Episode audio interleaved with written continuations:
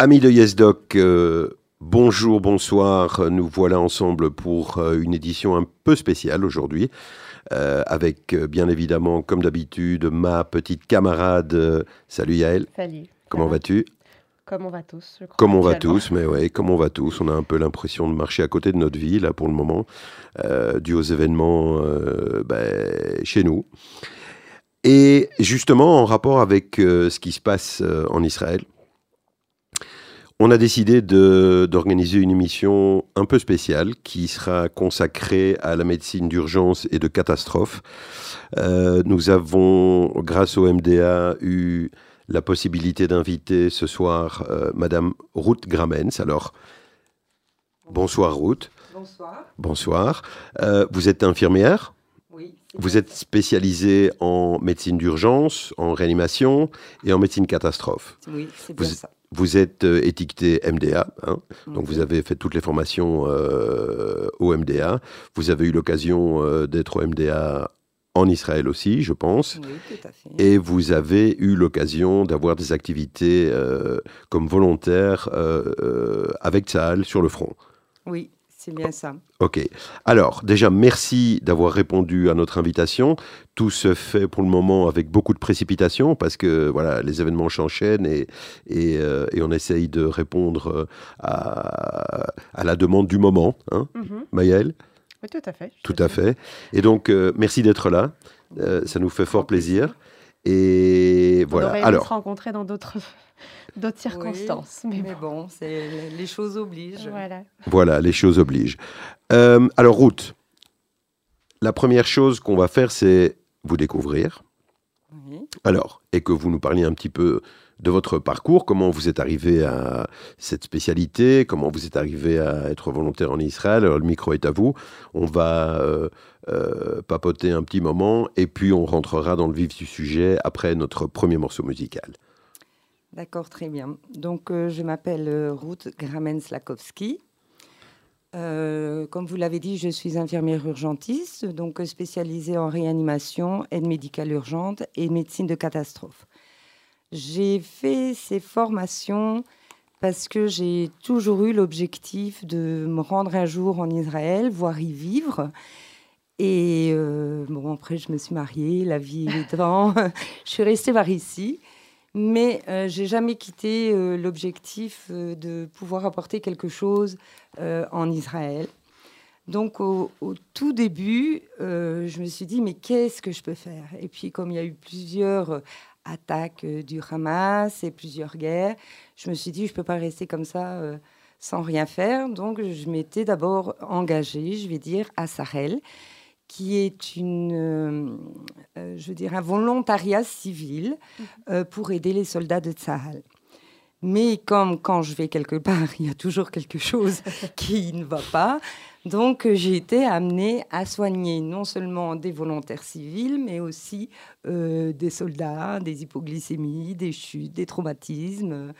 Et voilà. Et puis, euh, j'ai fait plusieurs euh, trucs, hein, Tsuketan, border, border, euh, Protectrice, protectrice, ouais. et, euh, et tout ça. Donc, euh, en 2012, 14, euh, 16, euh, enfin voilà. Et euh, j'ai essayé d'aller deux, trois fois par an, autant que possible. Et puis un jour, j'ai un commandant qui me dit, mais, mais pourquoi, avec tes capacités, tu vas pas au Magen David Adom ah, Je me suis dit, c'est une bonne idée. Donc, euh, quand je suis revenue en 2016, j'ai euh, contacté euh, Magen David Adom France. Et puis Mhm. après, par la suite, et force des choses, comme je suis belge et née en Belgique, je suis au Magen David Adom Belgique. Belgique. Donc, euh, régulièrement, on a des formations qu'on appelle continues hein, dans l'urgence. On peut tout aussi bien travailler sur des tremblements de terre, euh, sur euh, des, des effets de guerre, des explosions, etc.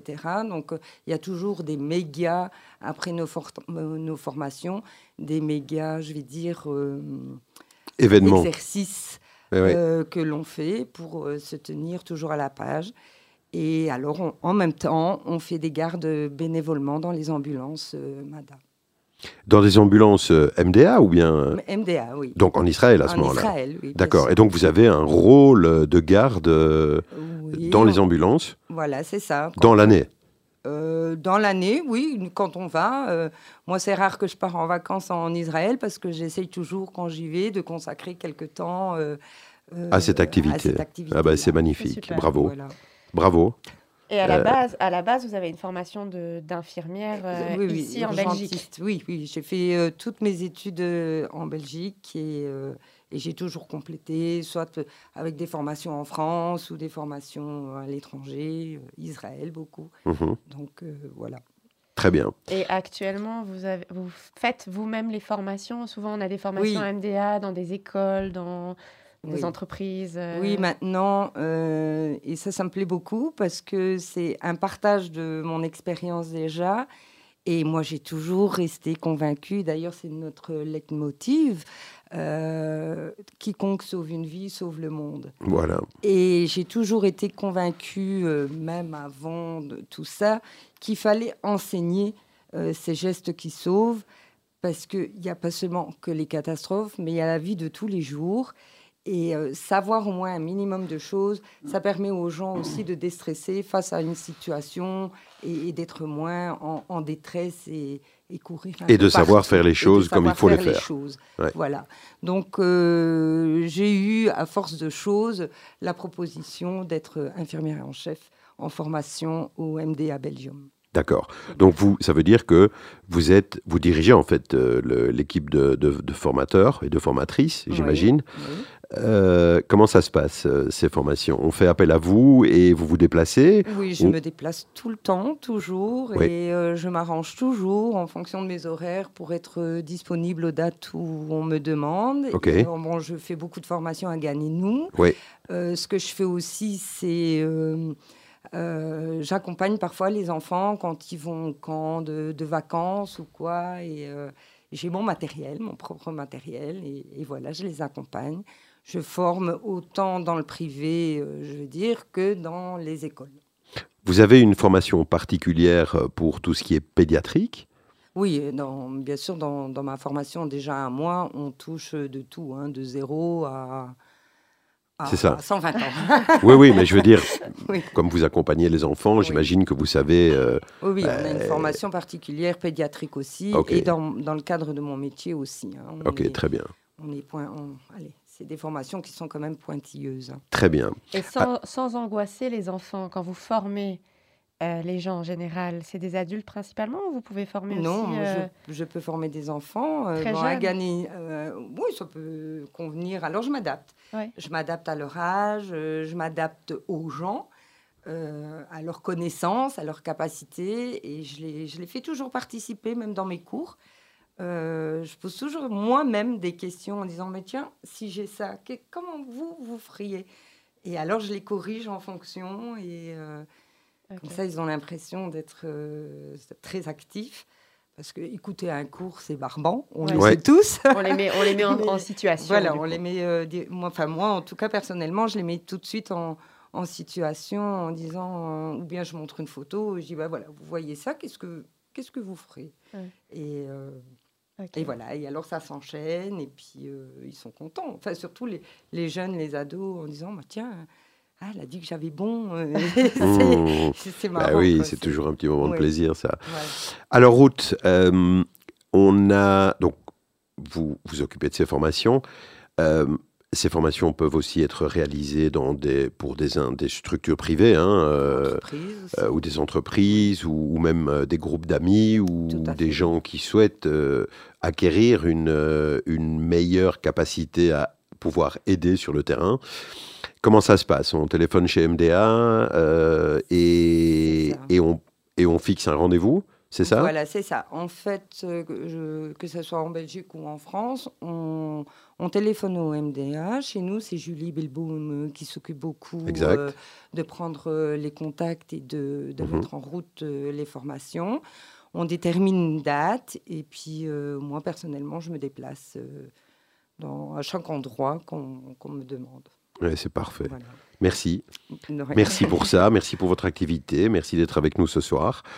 On va peut-être passer à notre première intermède musical après avoir découvert euh, notre invité. Et puis on va rentrer dans le vif du sujet, à savoir comment il faut réagir à toute une série de situations assez complexe. Hein.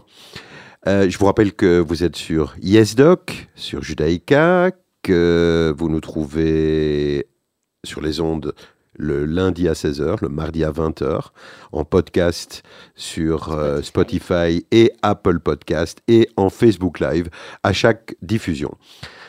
On va commencer avec la Hatikva parce qu'on est dans ce mood-là pour le moment et on se retrouve immédiatement après ceci. À tout de suite.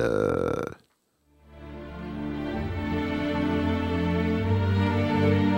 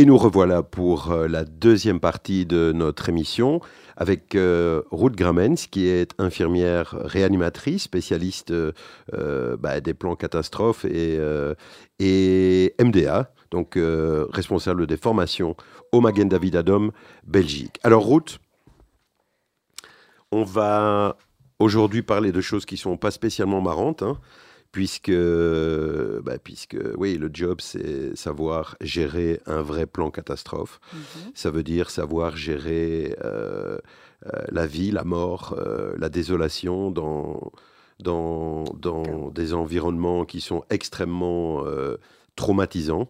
Mhm. Alors, ma première question, c'est comment est-ce qu'on vit ça au quotidien quand on fait ce job? Comment est-ce qu'on fait pour acquérir la résilience nécessaire à faire son job correctement? Ah, Ça, c'est une bonne question. Je crois que c'est un peu propre euh, à chaque soignant déjà. Euh, je crois que malgré tout au long de ma carrière, euh, on ne s'y fait pas vraiment. Mhm. On ne peut pas s'y faire vraiment. Et, mais j'ai une certaine philosophie et là, euh, je serais obligée de vous parler de ma foi mhm. parce que ma foi m'aide beaucoup à faire ma résilience.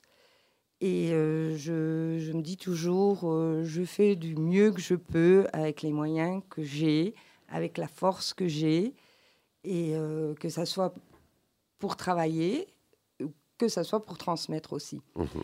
Et ben c'est difficile j'ai appris euh, tout au long de ma carrière à, je vais dire, euh, une fois que j'ai enlevé mon tablier, c'est de laisser mon tablier et mes souffrances de, de soignant euh, à la maison. Mais il y a certaines fois et certaines conditions, on les ramène quand même à la maison. On les ramène. Et bon, on n'est pas bien pendant quelques jours, surtout quand il s'agit d'enfants. Mmh parce que on a nos propres enfants, donc on a un, reflet et on se dit toujours. Ah, on projette, c'est normal. On, projette, c'est ça. Et, c'est dur de pas le faire. Si c'était les miens, mais je pense que sur mes 32 ans de carrière, je peux dire que j'ai peut-être malheur fondu vraiment en larmes et être pas bien pendant peut-être une semaine, deux semaines, euh, trois, quatre fois parce que je fais de mon mieux et c'est ce que je dis aux gens que je forme aussi. Euh, on n'est pas des cow-boys, On n'est pas, voilà, je sais tout et j'ai appris ça. Et non, on n'est pas des cons. Il faut rester humble. Je crois que l'humilité fait beaucoup aussi. Et je, je, dis toujours aux gens, vous faites de votre mieux, c'est mieux de que de ne rien faire. Ouais, c'est parfait. Très bonne philosophie. Bon, route. On va passer au vif, du sujet. C'est vous la spécialiste de ces catastrophes, donc je pense que le mieux, c'est que vous puissiez vous exprimer euh, et dans, dans, dans, votre manière de faire habituelle. Vous êtes formatrice, donc vous savez un peu comment ça marche. Mhm. Comment est-ce que vous allez nous, euh, on va dire, aborder, et, découper le, sujet?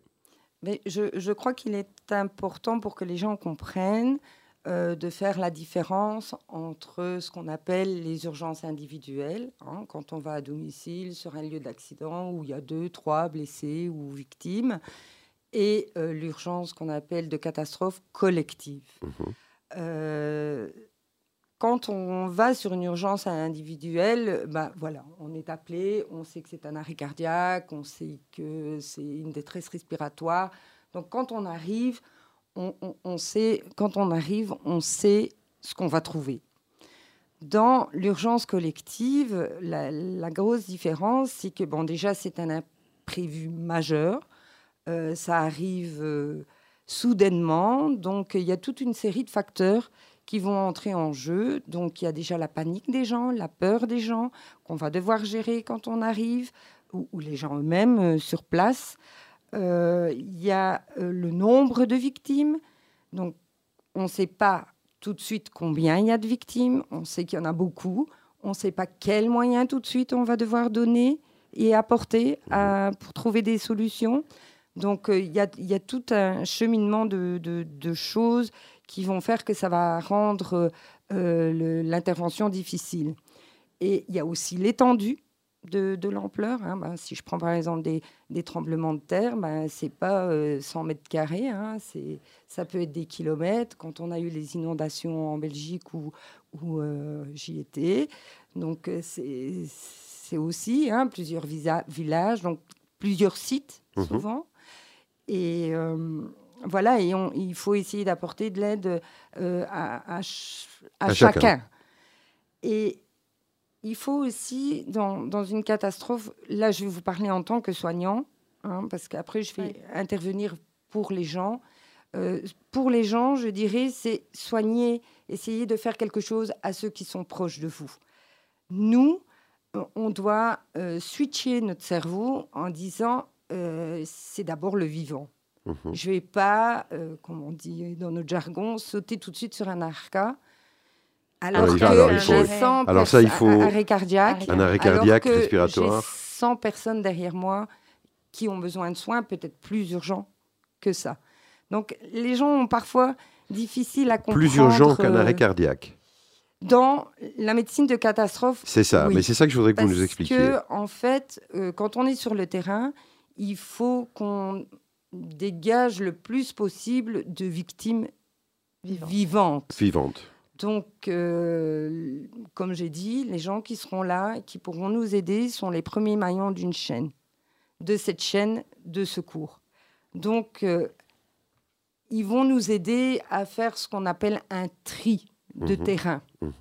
Donc, euh, faire sortir les gens qui savent partir plus vite et dégager le terrain pour qu'on puisse voir ça, c'est important. Hein. Ça, c'est important. Admettons, parce que ça, c'est quelque chose qu'il faut euh, comprendre. Donc, on est sur un, un, terrain de catastrophe, une zone de catastrophe. La première chose qu'on va faire, c'est faire partir les gens qui peuvent se déplacer. C'est ça. Pour aller les mettre en sécurité. Pour les mettre en sécurité, alors on peut installer des zones hein, de, sécurité. de sécurité qu'on appelle post-médical avancé dans, dans, notre jargon. Donc, euh, il y aura des, des, zones pour les gens qui savent marcher, qui même s'ils ont un bras cassé, qui savent se déplacer seuls ou, ou accompagnés. Et puis après, il y a les autres qu'on ne peut pas déplacer tout de suite sur le terrain. Mais on a dégagé le terrain pour pouvoir s'occuper de ceux qui sont prioritaires sur, le terrain. Euh, sur le terrain. Ok, très ça. bien. Voilà. Très bien. Donc, euh, il faut aussi savoir que dans, dans, une catastrophe, il y a plusieurs euh, blessés, nombre de victimes, bien mhm. sûr, mais c'est un ensemble aussi de, je veux dire, de pathologies, de blessures, de lésions mhm. et polytraumatisés. Des polytraumatisés, c'est ça. Donc, euh, on part toujours sur cette optique-là, en catastrophe, qu'on va rencontrer énormément de polytraumatisés. Mhm. Donc les moyens, quand on va arriver, euh, vont, être, vont devoir être plus grands. Le nombre d'ambulances, s'il faut du matériel sur place, s'il faut des hélicoptères, etc. Donc tout dépendra aussi déjà de l'appel primordial. Si les gens euh, appellent en disant ah, mais euh, il y a une explosion, il y a beaucoup de morts, ben non, pas forcément, mais il y a certainement beaucoup de blessés. Mhm. Donc on sait déjà qu'il y a une explosion et on sait déjà qu'il y a beaucoup de blessés. Donc on sait qu'on va devoir avoir la police, les pompiers et le, matériel peut-être pour grand brûler. Mhm. Donc euh, l'appel initial que les gens vont, apporter au, 112 ou au 101 en Israël euh, est très primordial dans ce qu'ils vont dire. Et ils doivent toujours, toujours rester en contact avec le préposé euh, de, de l'autre côté du téléphone et attendre que c'est lui qui dit c'est bon, vous pouvez raccrocher. Donc, je, synthétise votre message là pour que ça soit bien clair dans la tête des gens. Si un jour, euh, vous, auditeurs, vous êtes amené à appeler les secours parce que vous êtes témoin d'une catastrophe, c'est important de donner le plus de détails possible, des choses que vous voyez euh, et de rester en contact avec la personne que vous avez au bout du fil pour justement pouvoir assurer l'évolution de, de, et l'arrivée des secours. C'est ça. C'est ça. Tout à fait. Très Alors, qu'est-ce que vous attendez euh, Donc, euh, voilà, je vous appelle, il y a une catastrophe. Qu'est-ce que je dois vous dire? Alors, l'important, c'est déjà vous identifiez vous, donnez votre numéro de téléphone. Qu'on puisse vous rappeler si jamais C'est la première chose qu'on dit. C'est la première chose que vous dites. Vous euh, détaillez un peu ce que, voilà, une explosion, par exemple sur l'autoroute, euh, bah, il y a 100 voitures qui, qui se sont embouties, euh, si c'est une école. un attentat. Un, attentat, bien sûr. Puisque clairement, c'est un petit peu notre de saison.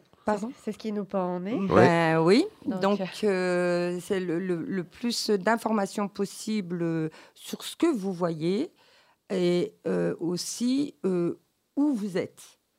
Déterminer aussi si vous êtes au troisième, au dixième étage, s'il y a un ascenseur, pas d'ascenseur, tout ça, tous ces petits détails-là va bien sûr de pouvoir euh, apporter une réponse la plus rapide et la plus complète et la plus adéquate et la plus adéquate sur euh, le lieu de la catastrophe. Très bien. Donc chaque détail a, une importance, même si pour celui qui appelle euh, dit bah non je vais pas dire ça. Si dites-le.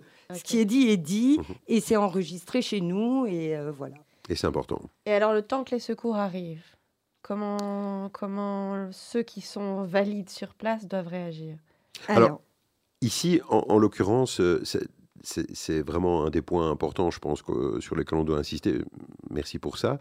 Euh, l'idée, c'est, moi, je suis euh, un kidam, par exemple, dans un attentat, je me relève, je suis un peu sonné, mais enfin, ça va, je tiens le coup. Autour de moi, c'est le chaos, il y a des gens qui hurlent, il y a des gens blessés, il y a des gens qui sont morts.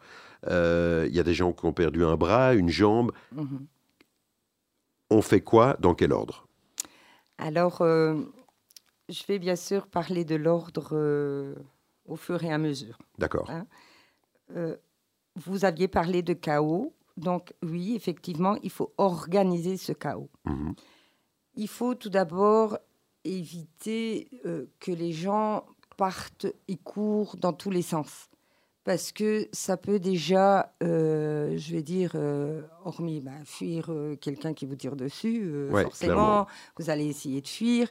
Si vous pouvez vous mettre à l'abri, il faut de toute façon, dans un premier temps, penser à sa sécurité à soi, mhm. sinon ça me fait une victime de plus, et essayer par après de mettre la victime elle-même en sécurité. Donc le premier point le plus important, c'est de penser à la sécurité. Vous parliez d'attentat. Si c'est par euh, tir, eh bien, il ne faut pas se mettre derrière une porte. La balle traverse la porte. Il faut essayer d'avoir un mur, quelque chose de, de, dur, d'épais euh, entre le terroriste, je vais dire, mhm. et, et, soi. Éviter les fenêtres, donc se mettre à plat ventre ou, ou marcher à quatre pattes hein, en dessous de la fenêtre pour éviter d'être à la vue. Éviter de faire du bruit aussi. Couper les téléphones mhm. tout de suite. Enfin, en tout cas, couper, couper le son. Oui, couper, le, son, parce que le téléphone, il, est utile. Hein. Pour éviter au maximum d'être euh, repéré. Repérable.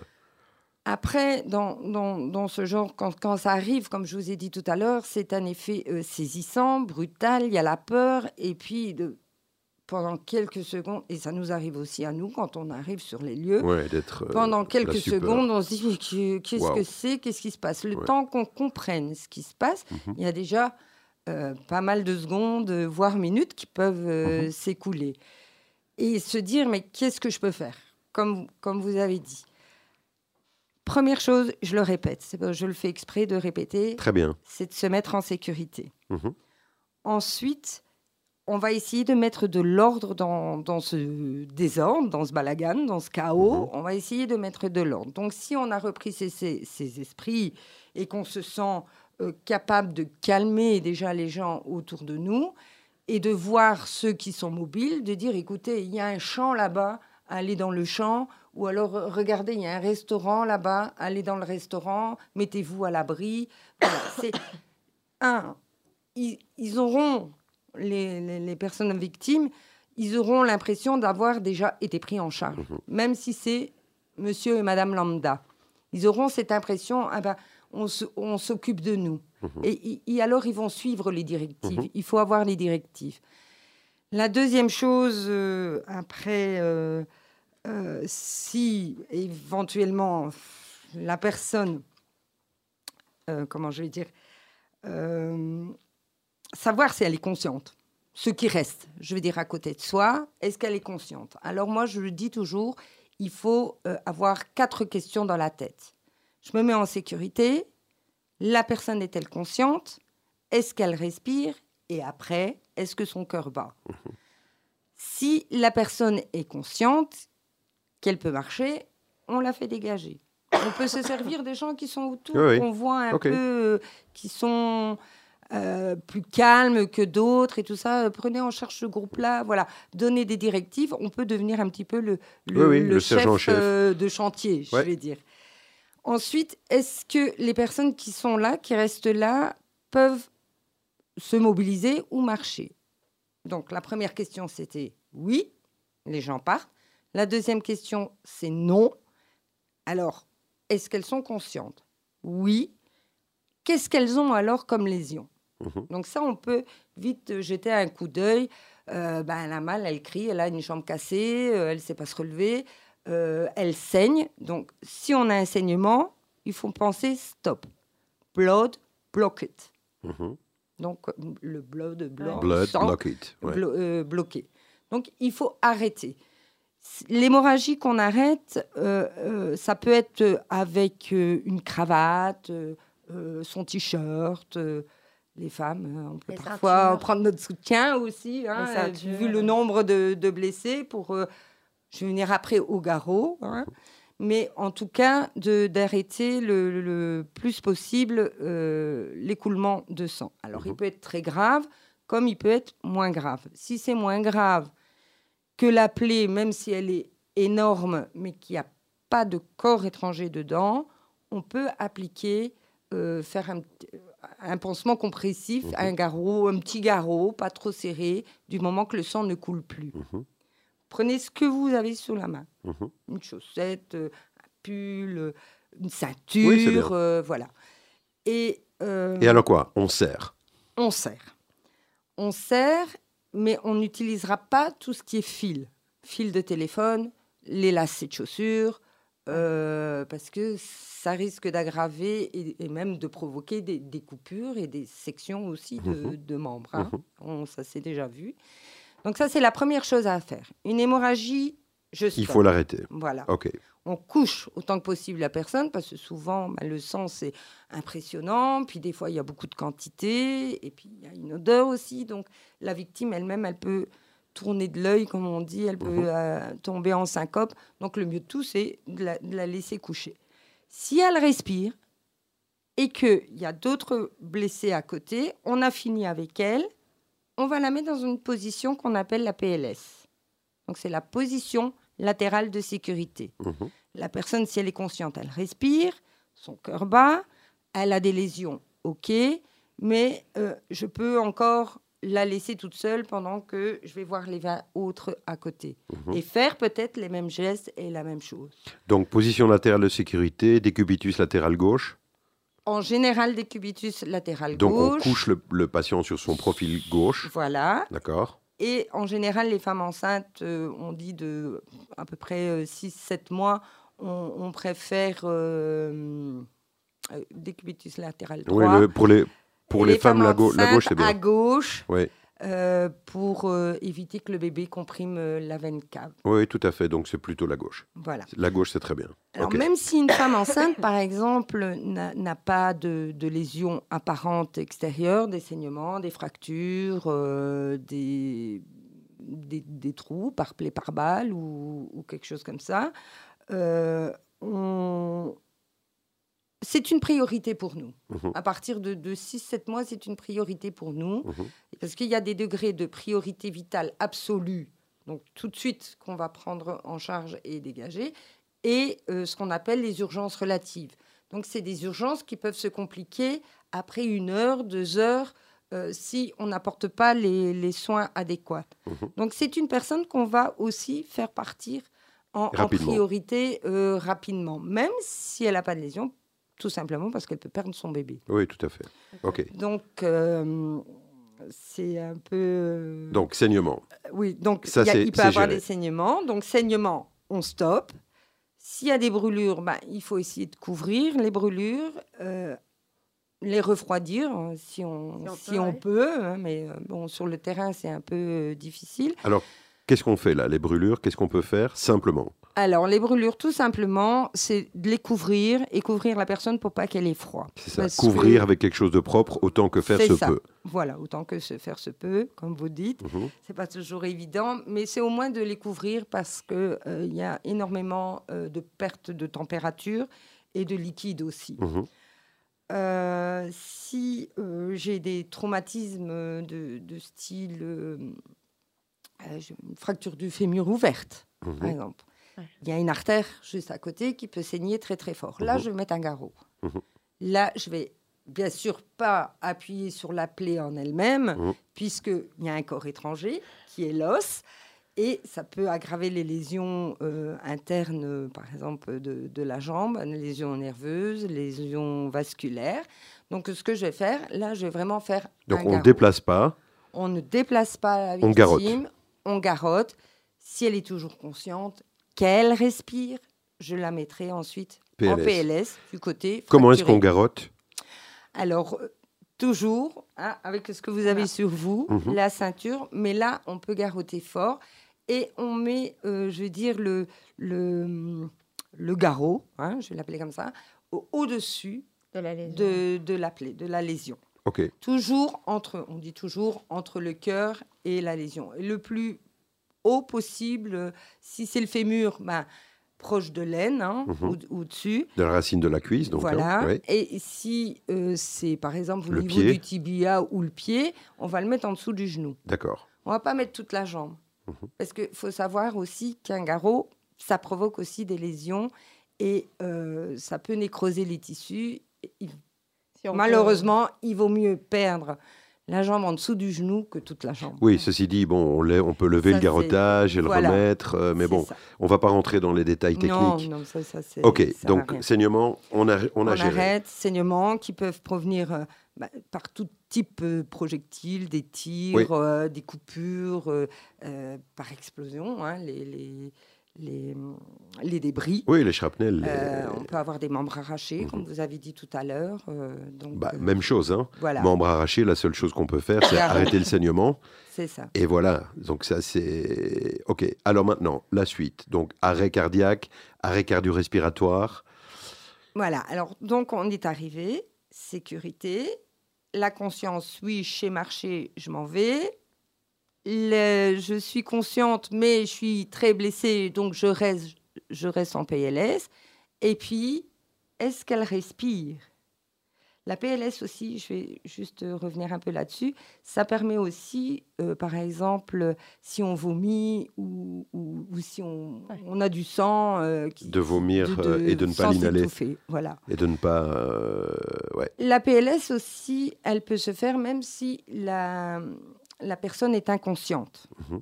mais elle respire. C'est les deux conditions. Consciente ou inconsciente, elle, elle respire je peux la laisser, la mettre en PLS après que j'ai fait les premiers soins, les gestes de secours qu'on mhm. appelle, et puis m'occuper d'une autre.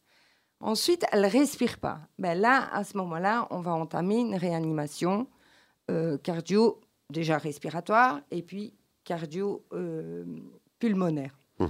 Donc, si elle respire pas, ben là, oui, bien sûr, première chose que je vais faire, c'est libérer ses voies respiratoires, mettre sa tête en extension Libérer les voies respiratoires, ça veut dire on va aller, euh, on va la mettre sur le côté, avec les doigts, on va aller voir s'il n'y a rien dans la bouche, euh, on qui bloque la gorge. Rien dans la bouche, on enlève les dentiers. On enlève les dentiers, on s'assure que les narines sont libres. C'est ça. Et puis Et puis, euh, donc, je mets la tête en extension. Mhm. Donc, je soulève un peu la tête. Un peu en arrière. Un peu en arrière. Et malheureusement, on a quand même beaucoup constaté que parfois rien de que ce geste-là sauve une vie. Il y a la victime qui était dans une mauvaise position, un peu la tête recroquevillée euh, sur euh, sa poitrine. Donc l'air ne passe pas puisqu'elle n'est pas consciente. Et euh, juste de relever, elle fait... Ah, elle est repartie. Voilà, elle est repartie. Donc, une fois que la respiration est revenue, PLS.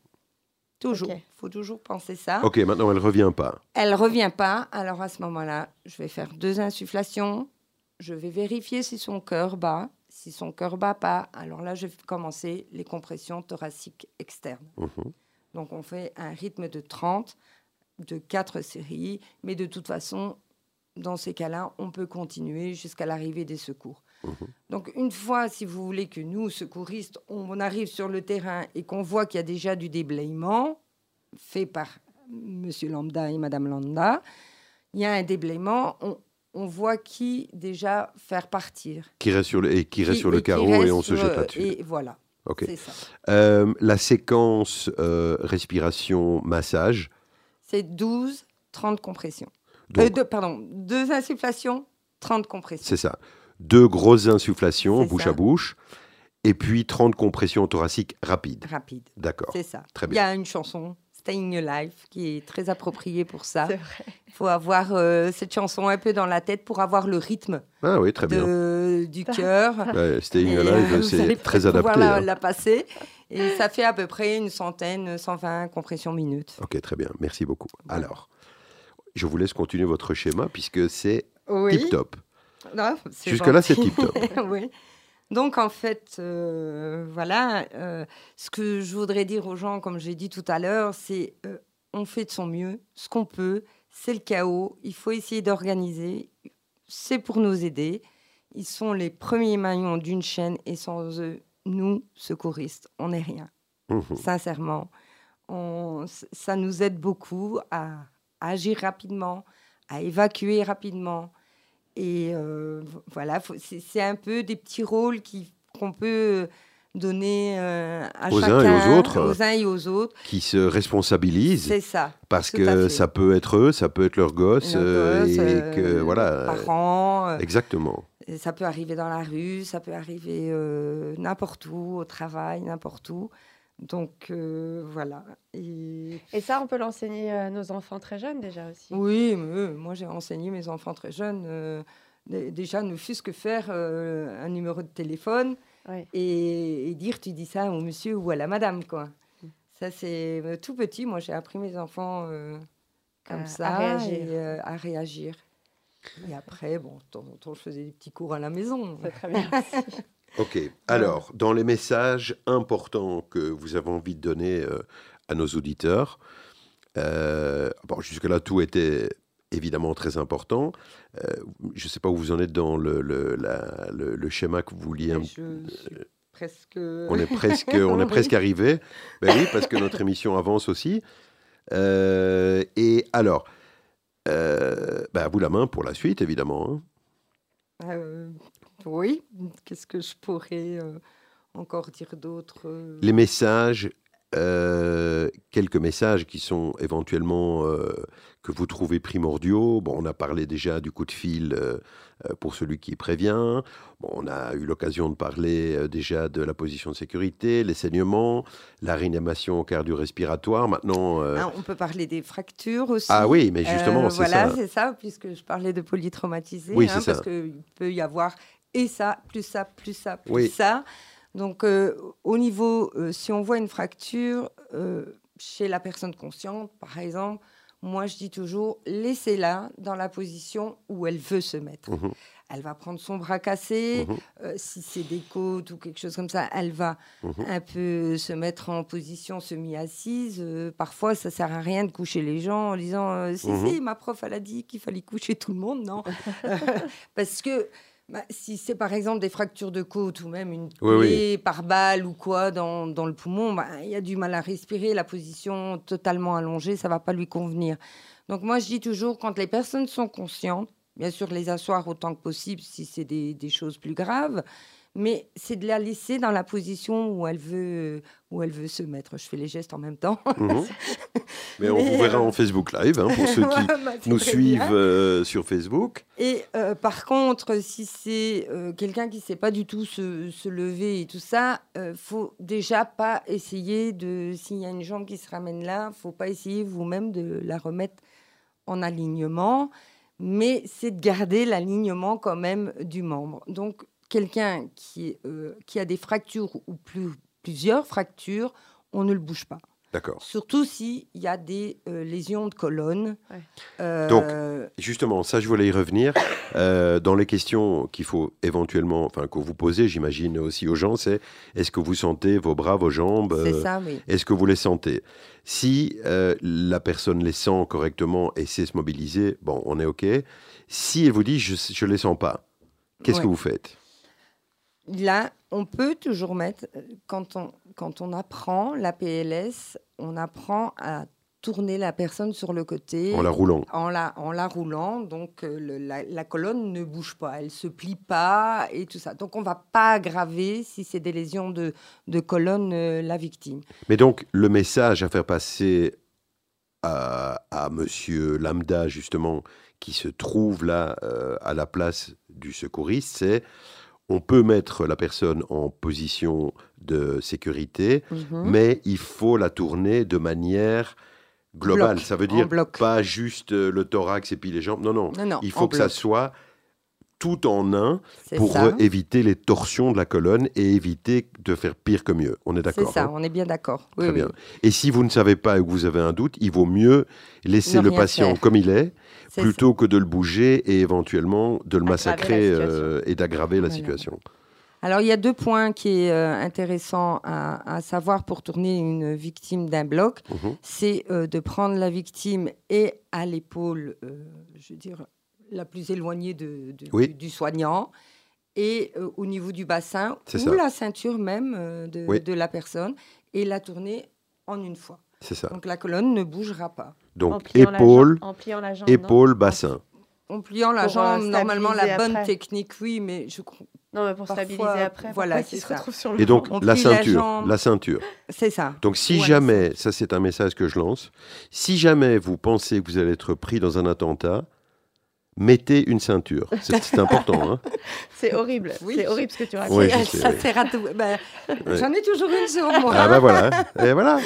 voilà. Une élastique, une dentelle. tout à fait. Ok, très bien. Merci. Ok, on a, on a bien compris ça.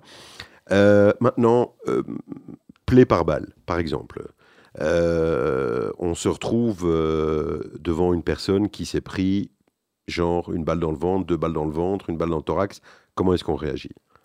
Alors, euh, les plaies par balle, bah, tout déjà dépend de la balle. Hein, si oui, oui. mais bon, on ne va pas rentrer dans ces détails-là.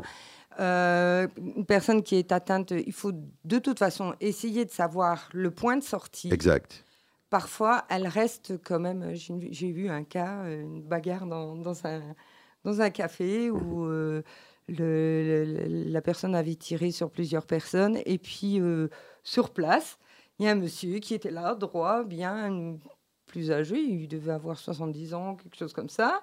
Et je dis, ça va, monsieur? Moi, je vais bien, moi, j'ai rien. Et je n'avais pas d'écoulement, rien du tout. Puis une demi-heure après, il vient à l'hôpital en disant Madame, je sais pas, mais depuis une demi-heure, je suis un peu essoufflée. Je dis Comment ça? Alors, du coup, je l'ai déshabillé. Et oui, ben, il y avait une, une balle euh, qui était passée euh, juste au-dessus du cœur. Euh, dans... Oui, il y a eu beaucoup de chance et euh, qui a transpercé le poumon et qui s'est logé juste à côté de la colonne vertébrale. Ah, et il eh était ben. debout. Ok.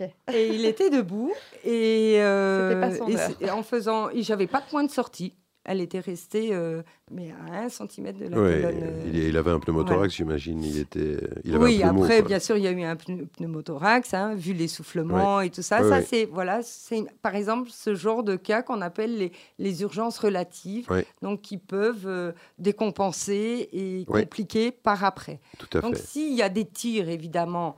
Souvent, il y a du sang, hein, euh, on, peut le voir, mais qu'est-ce qu'on fait? En tout cas, fermer les plaies. Donc, mettre quelque chose euh, sur les plaies, surtout si c'est dans le poumon, pour éviter un appel d'air euh, dans le poumon et aggraver le, et aggraver, le, et aggraver, pneumothorax. Pardon. Alors le pneumothorax, ça veut dire en fait que de l'air rentre dans ce qu'on appelle la plèvre, qui est une euh, gaine qui est autour, de, du autour du poumon.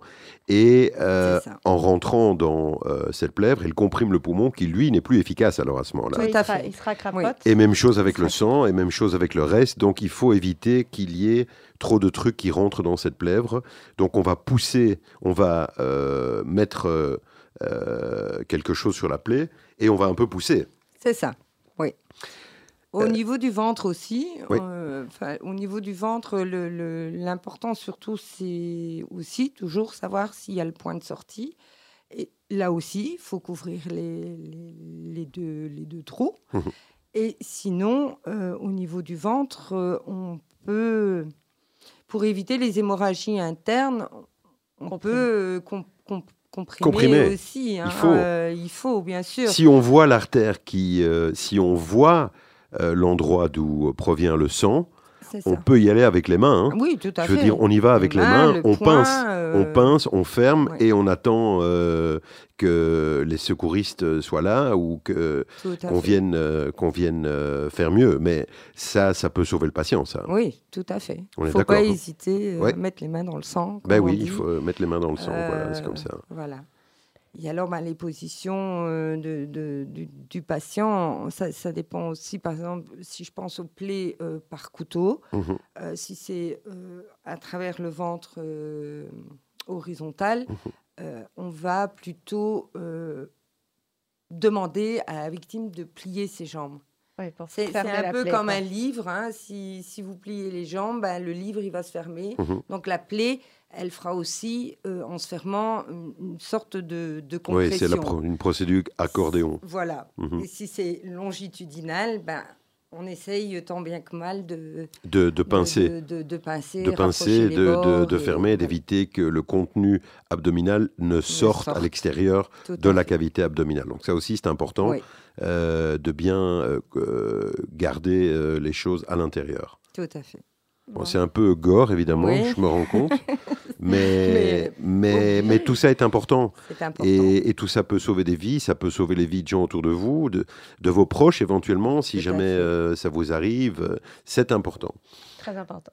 Madame euh, Yael Non, merci beaucoup. Je crois qu'on a, on a fait on le a tour. Fait un grand tour, oui. Qu'est-ce qu'on peut dire pour euh, terminer? C'est-à-dire Qu'est-ce qu'on peut faire pour le Magen David Adom actuellement? Est-ce qu'il y a un message à passer Important, actuellement? Ça. Oui, c'est euh, le message que j'aimerais faire passer. D'abord, c'est de, dire merci euh, aux gens qui, qui, ont participé, parce que ce que je vais vous parler, c'est que nous, secouristes, on travaille carrément bénévolement.